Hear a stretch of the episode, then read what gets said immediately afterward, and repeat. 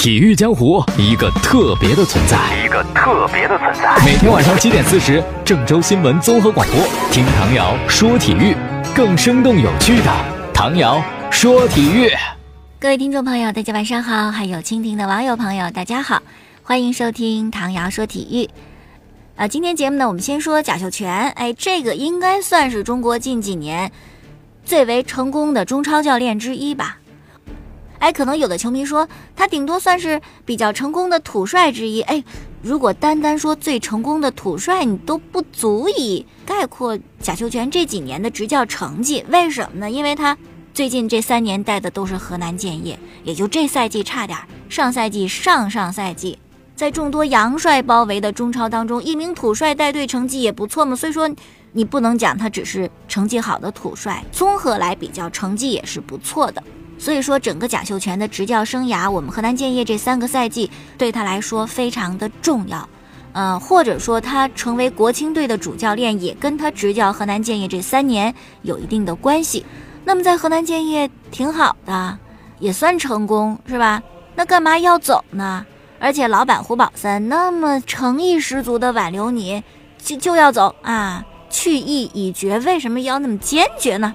贾秀全就说了，实在是。太疲惫了。二零一四年下半程保级接手的建业，然后保级成功。接下来呢，一六一七年到他辞职，整整三年时间，四个赛季，从没歇过，确实也比较累。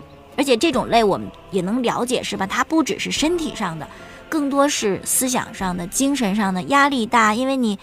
你越是带得好，执教成绩也要求的更高一些，球迷对你希望也大一些，是包括俱乐部上上下下也对你希望很大。你成绩好点儿，我们都能吃好喝好，日子过好；你成绩不好，是吧？大家心里也都难受。你看着别人难受，觉得哟，这个难受是我造成的，确实有心理负担呐。那么今年呢，这个执教成绩啊，确实不理想。贾秀全说：“我觉得我可能不能够再给这个球队最好的自己。”啊，给更多的东西，不如离开一段时间。当然，离开虽然离开啊，和建业的感情还有。接受访谈当中，贾秀全也说了，这几年在建业能够执教这么久，确实呢是感谢河南建业。首先，老板胡宝森是吧，给了最大的权力，负责球队的技战术啊、引援的工作都一并的给了他，按照自个儿的意愿排兵布阵，老板从来不插手，是吧？所以使得他。能够最大限度地实现自己的足球理念，除了这个自己的权利之外呀，啊，资金上也给予了最大限度的配合啊，买外援需要钱马上到账，俱乐部这个工资奖金发放也特别及时，从来不拖后腿。贾秀全说：“我就对这个发工资发奖金这事儿，我就特别看重，是吧？因为。”球员嘛，都希望球队比赛成绩好，比赛成绩好了多挣点养家糊口啊，指着他们的收入呢。你在这方面能够做好保障，贾秀全觉得，哎呦，还是挺感动的。俱乐部不错，而且呢，工资奖金及时发放，也可以很好的保持球员的斗志和状态。再者呢，他也感谢了他的工作团队，也感谢了球员，非常的职业。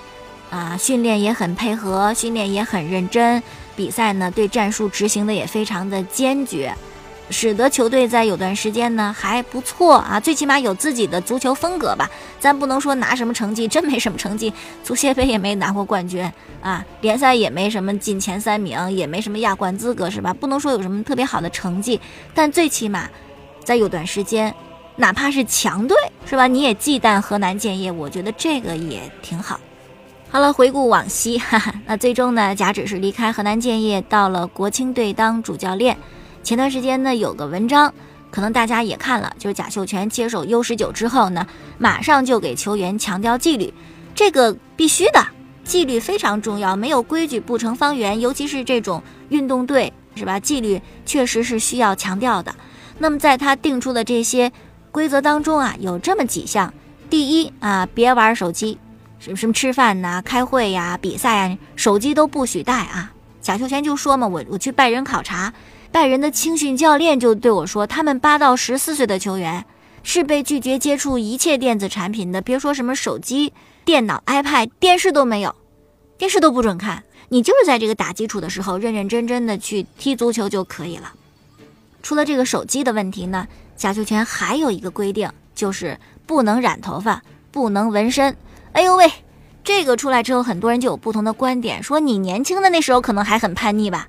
你有没有做过一些在那个时代所不能够容忍的事情？纹身嘛，很常见的，你看很多知名球星都有纹身。染头发也很常见的，不代表什么呀。染了头发不代表他就不能够守纪律，就不能够很好的进行训练，不能够很好的进行比赛。你这太严格了，或者说太守旧了，是吧？那对于大家这种质疑呢，贾秀全是这么说的：他说，国外是国外，是吧？你们提的是国外，你们是外国人吗？哎，你们是中国人呢，是吧？中国的传统文化有孩子纹身吗？没有啊。哦，你们看到贝克汉姆纹身。那么外国球员他们纹身的目的是什么？纹身的意义是什么？你们知道吗？哎，你跟他是一样的吗？什么都不懂，你就一味去模仿，我觉得没有意义。你要想有个性，你不要靠纹身，你不要看什么染头发，哎，你就用脚说话。如果你比别人的突破更犀利，比别人的速度更快，比别人射门脚法更好，那你就有个性。哎，你不用纹身，不用染发，你就备受关注，你就出了名了。其实我觉得。也有一定的道理。从球员，特别是年轻球员啊，他们层面来讲，我我的自由，你为什么要妨碍我的自由？但是我觉得，在中国这样一个大环境当中，啊，羡慕或者是崇拜这样一种异域文化，什么染发、纹身啊，你真的可以在你这个比较小的年纪当中，把所有的焦点都放在你所从事的这个事业本身。啊，换言之，如果你真踢出来了，你跟 C 罗、梅西一样那么大牌了，你爱纹不纹，爱染不染，假指到时候管不了你了，是吧？好，接着来说啊，这个说说巴塞罗那，这个夏天巴萨的剧情是最丰富多彩的，现在也没完呢啊，没个头。起因呢就是内马尔的转会啊，然后呢，巴萨就觉得亏，虽然是给了二点二亿英镑，但是给多少钱我们不想让你走啊。更主要的就是巴萨认为内马尔骗了他们，怎么个骗法呢？怎么个骗法呢？去年找你续约的时候，你同意续约呀？现在我才明白你为什么去年同意续约，因为续约是有奖金的，你就是为了拿到第二笔的续约奖金，你去年才答应给我们续约。你看你这骗人吧！然后呢，你确定要转会巴黎圣日耳曼，但你不说呀？今年七月二十二号，巴托梅乌因为这个风言风语的事儿，还专门找内马尔进行了两个人单独的见面啊。我们聊一聊心里话吧，你到底要不要走呢？那个时候，内马尔还对巴托梅乌说：“是的，大巴黎确实对我有意思，但是我并不想离开巴萨。”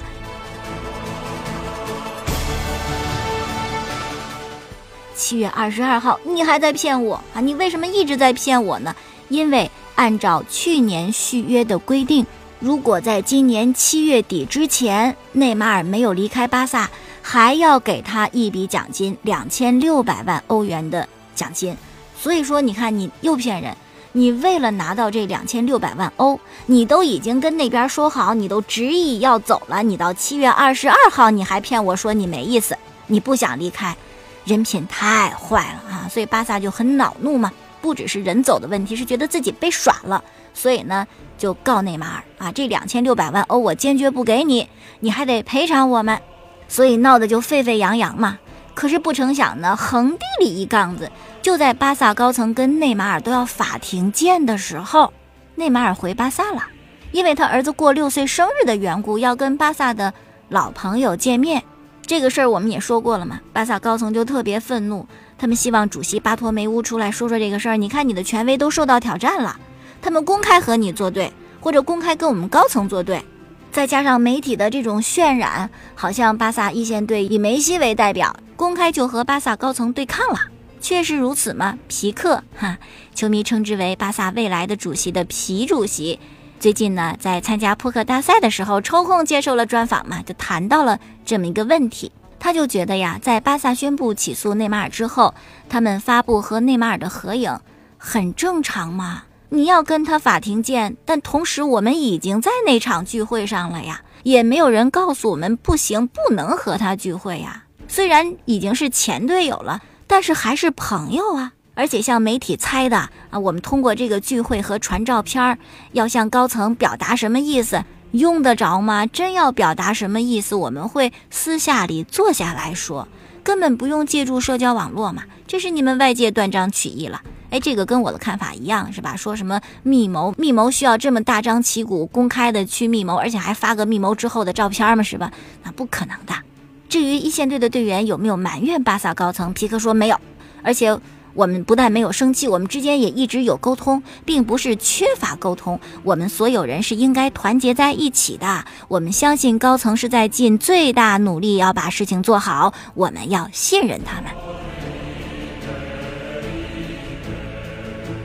同时呢，关于内马尔的离开呀，皮克是这么说的啊，我理解有些球迷肯定是因为他这种离开方式感到非常恼火。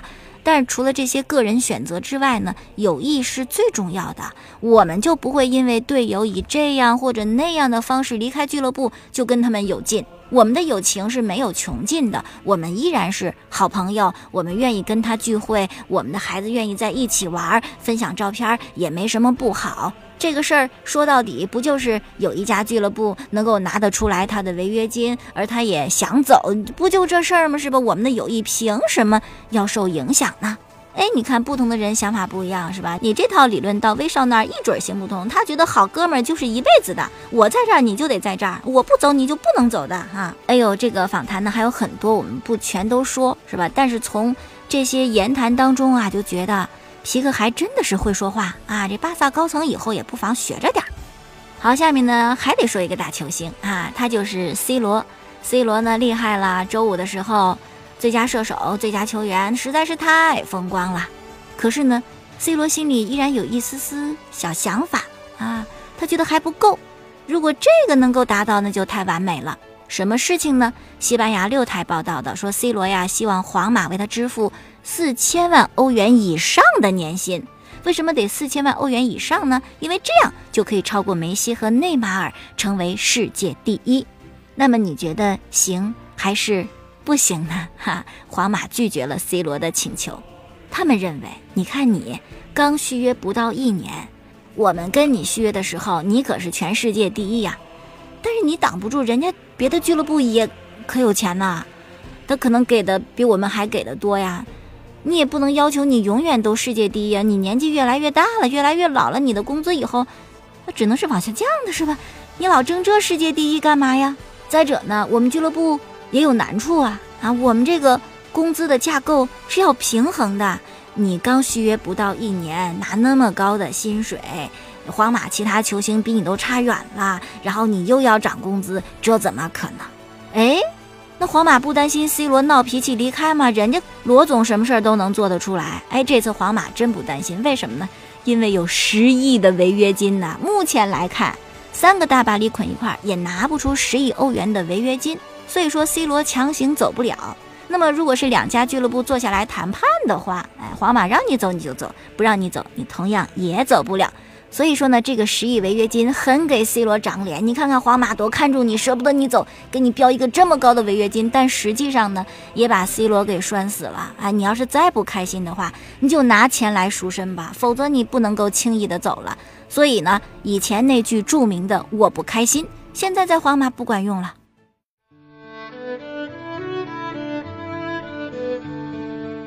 好，接下来呢，我们再说一个球员，叫保利尼奥，他呢是从中超。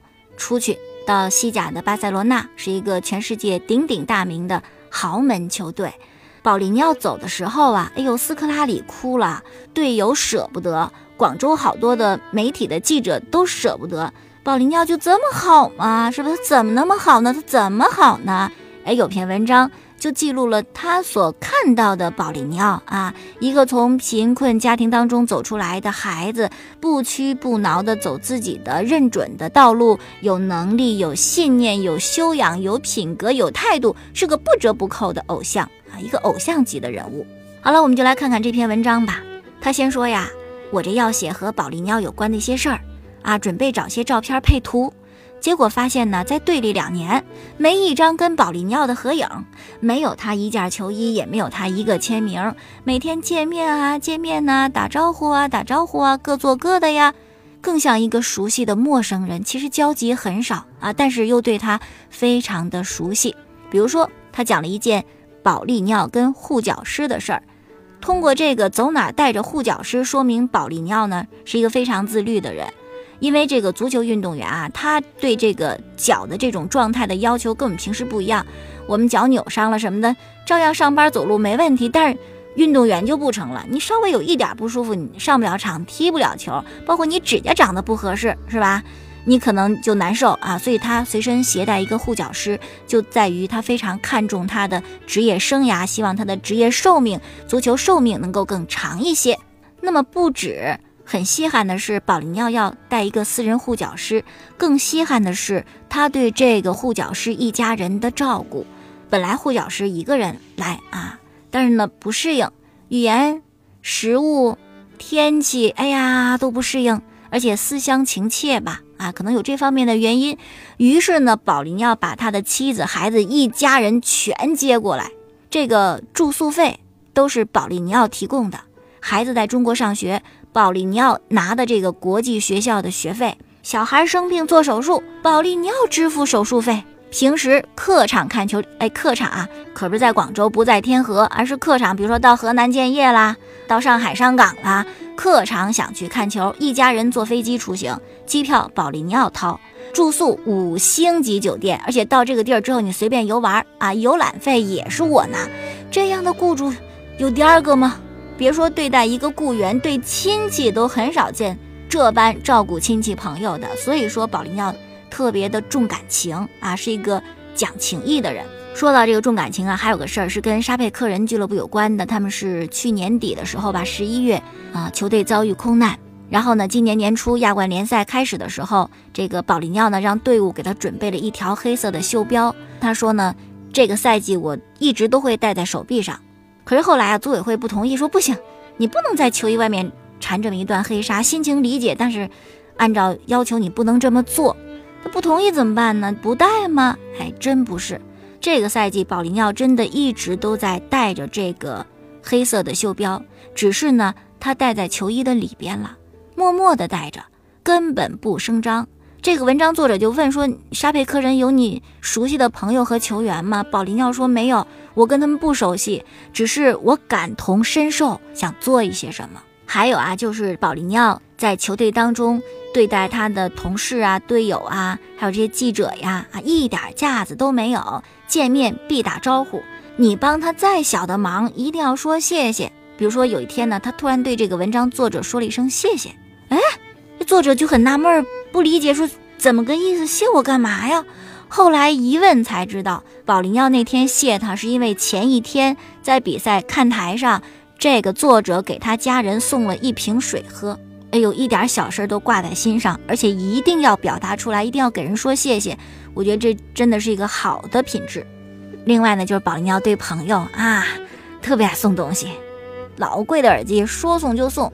包括他离开恒大的时候，他那辆七座的奔驰车嘛，就送给了他的司机了。可能有些朋友会说，这有什么？有钱嘛，是吧？可是，所有的有钱人都这么大方吗？都这么对待朋友吗？都有这样的品性和胸怀吗？不见得吧。其实总结保利尼奥呢，就是那四个字儿，有段时间特别流行，就是不忘初心。从贫苦的家庭当中走出来，一直没有忘记自己是一个什么样的人。不因为他的社会地位提高，不因为他挣钱多少而改变他对人的看法，对这个社会的看法，不改变他的价值观。所以说，当他在八月十二号那个下午告诉主教练斯科拉里他要离开的时候，为什么斯科拉里会哭？是吧？眼里饱含泪水，因为知道这样的球员确实很难再遇到第二个。好了，今天就说到这儿。更多网上节目的回放呢，可以在蜻蜓 FM 上搜索“唐瑶”两个字，找到“唐瑶说球”，也可以在每天晚间七点四十分收听郑州新闻综合广播播出本档节目。我的微信公众号呢是 xx 一二三，可以添加看到更多的图文信息。明天我们再见。